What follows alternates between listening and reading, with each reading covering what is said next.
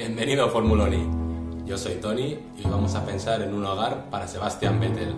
¿Te apuntas?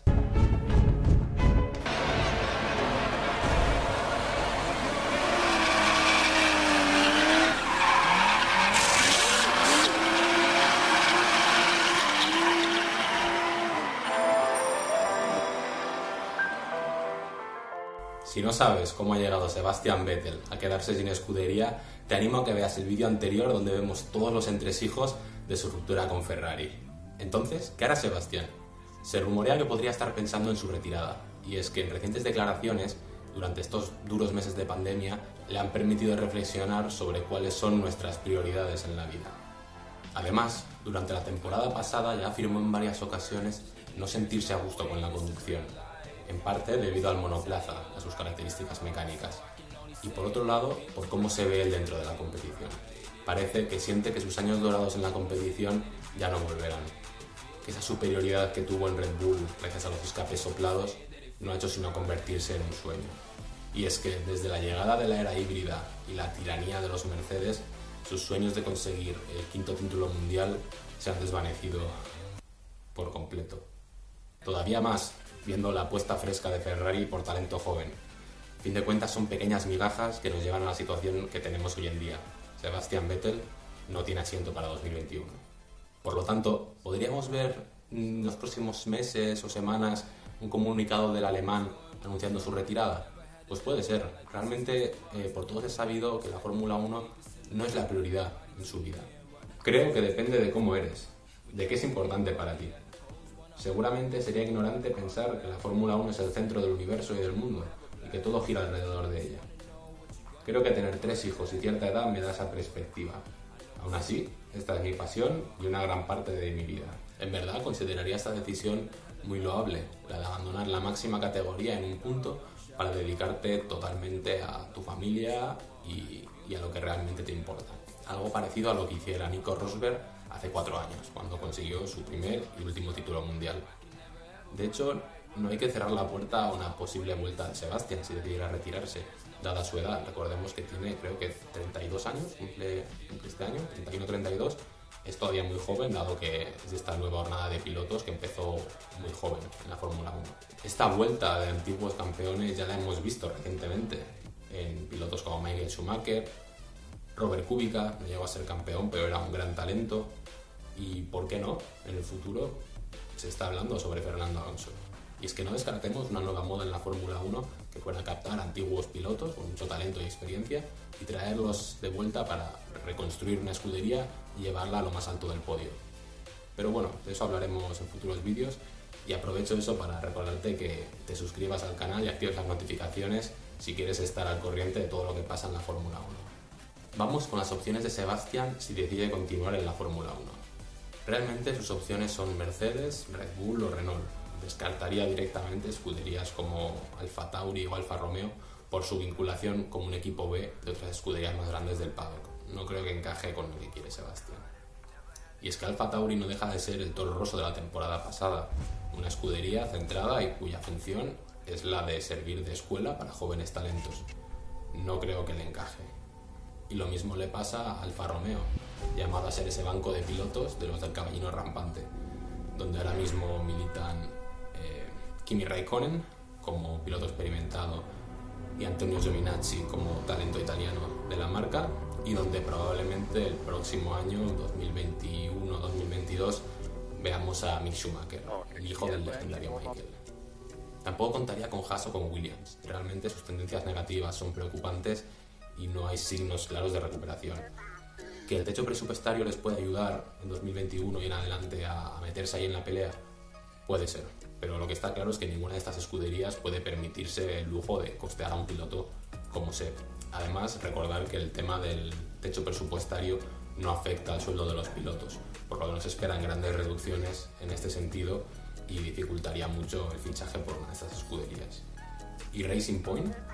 La pasada Force India y la nueva Aston Martin, estos sí que nos mandan con los nombres. Pero dejando eso a un lado, esta sería una buena opción. Realmente hay mucho dinero entrando por parte de Lawrence Stroll y no tardarán en verse los resultados.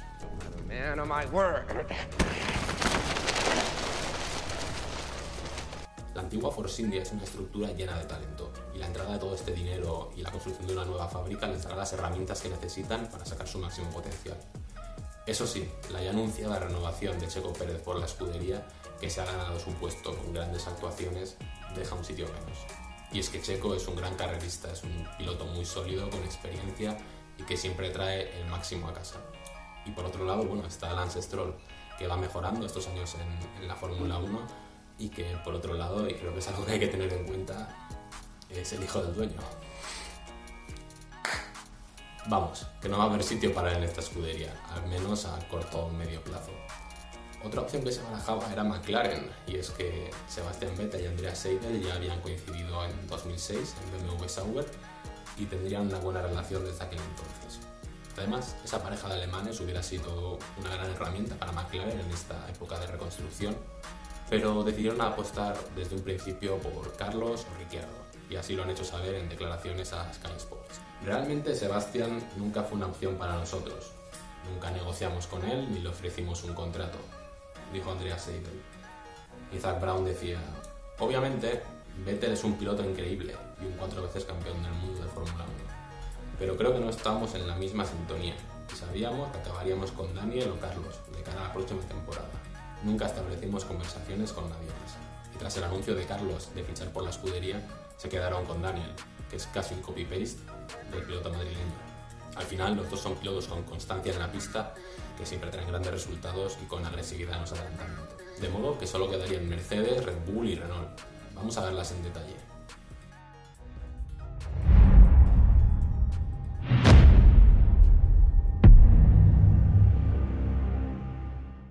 En primer lugar tenemos a Mercedes. Ciertamente no lo veo, aunque sí es verdad que el hecho de ser un piloto alemán sería un gran reclamo de marketing para la escudería. Y es que los de la estrella tienen como segundo piloto a Valtteri Bottas, que le pese a quien le pese es un piloto muy rápido. Sí, le falla un poco el cuerpo a cuerpo y el tema de la constancia en algunas carreras, pero es un piloto muy rápido que siempre va a obedecer las órdenes de equipo cuando sea necesario y ejercerá de escudero. Aunque le pese, ya lo hemos visto en el pasado, es capaz de, de acatar esas órdenes. Algo que Sebastián no creo que esté dispuesto a hacer, como ya hemos visto en el pasado.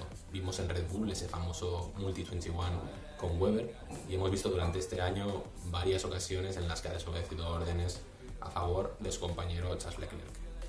Recordemos este mismo año en Rusia, donde Leclerc salió desde la pole y Vettel salía tercero, que en Ferrari pactaron que empleara el rebufo para ponerse en 1-2 los dos pilotos al acabar la larga recta y luego, posteriormente, devolver la posición a Charles Leclerc en las próximas vueltas.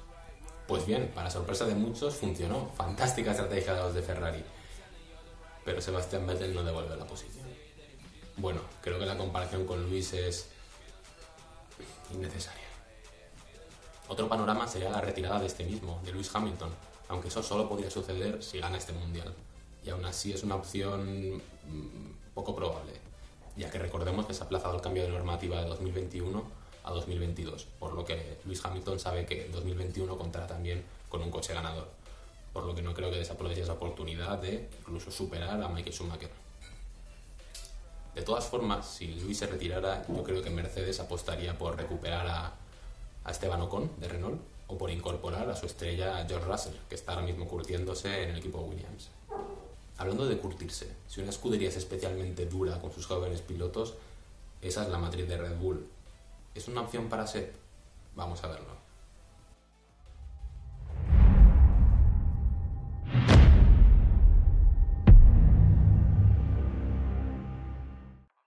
¿Volver a la que fue su casa para sacar su máximo potencial? Pues puede ser. En Red Bull están a un segundo piloto y después del desastre de Gasly, Albon no podía hacerlo mucho peor. Aunque bueno, creo que Albon hay que darle algo de tiempo esta temporada para que ya estando adaptado al equipo y al coche pueda demostrar si realmente merece el asiento de Red Bull. Pero bueno, volvemos a lo mismo. ¿Realmente aceptaría Sebastián el papel de ser segundo piloto y además enfrentarse a la trituradora Max Verstappen?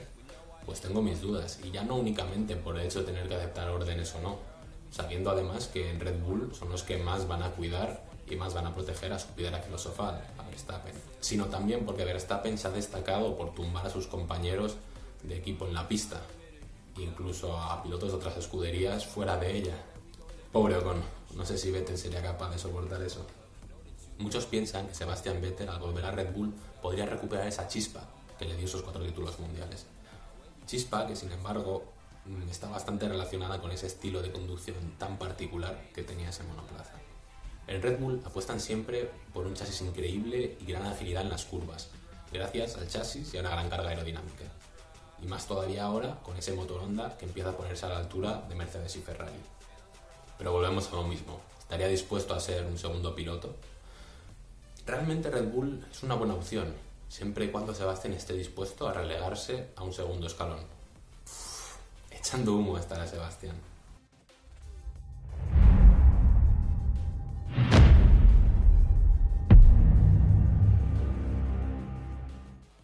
Último, tenemos a Renault.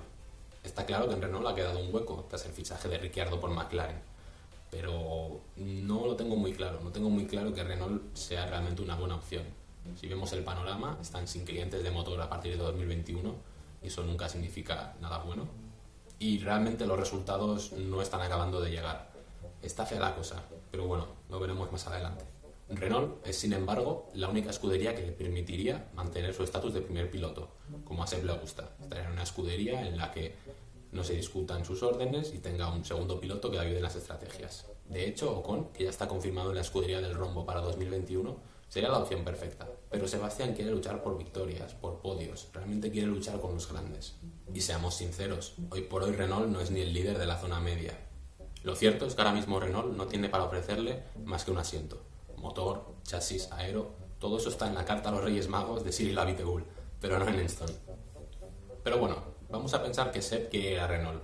¿Qué pilotos podrían pelearles asiento?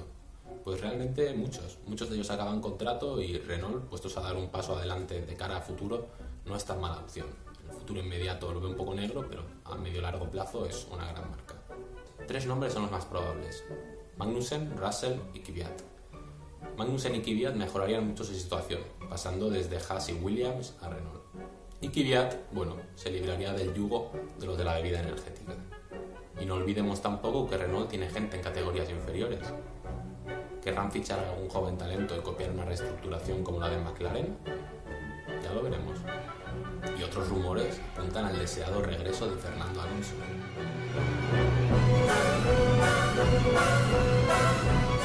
Ese joven piloto que destronó a Michael en Suzuka.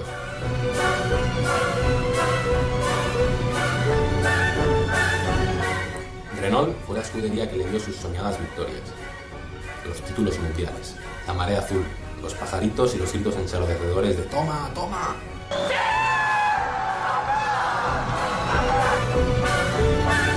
Sobre el R25 en el circuito de Interlagos, ese experimentado piloto que tras ganar dos Le Mans y Daytona podría regresar.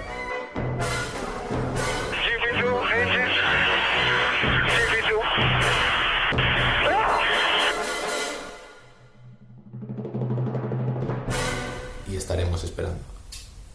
Si quieres saber qué va a ser del futuro de Fernando Alonso, estad atento a próximos vídeos.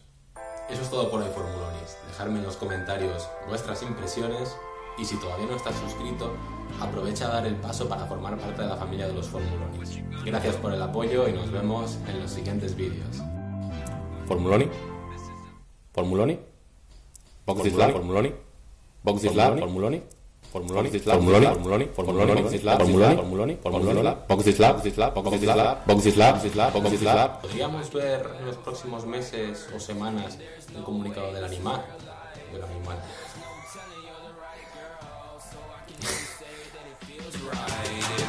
Right, it feels right. Yeah, I can only say that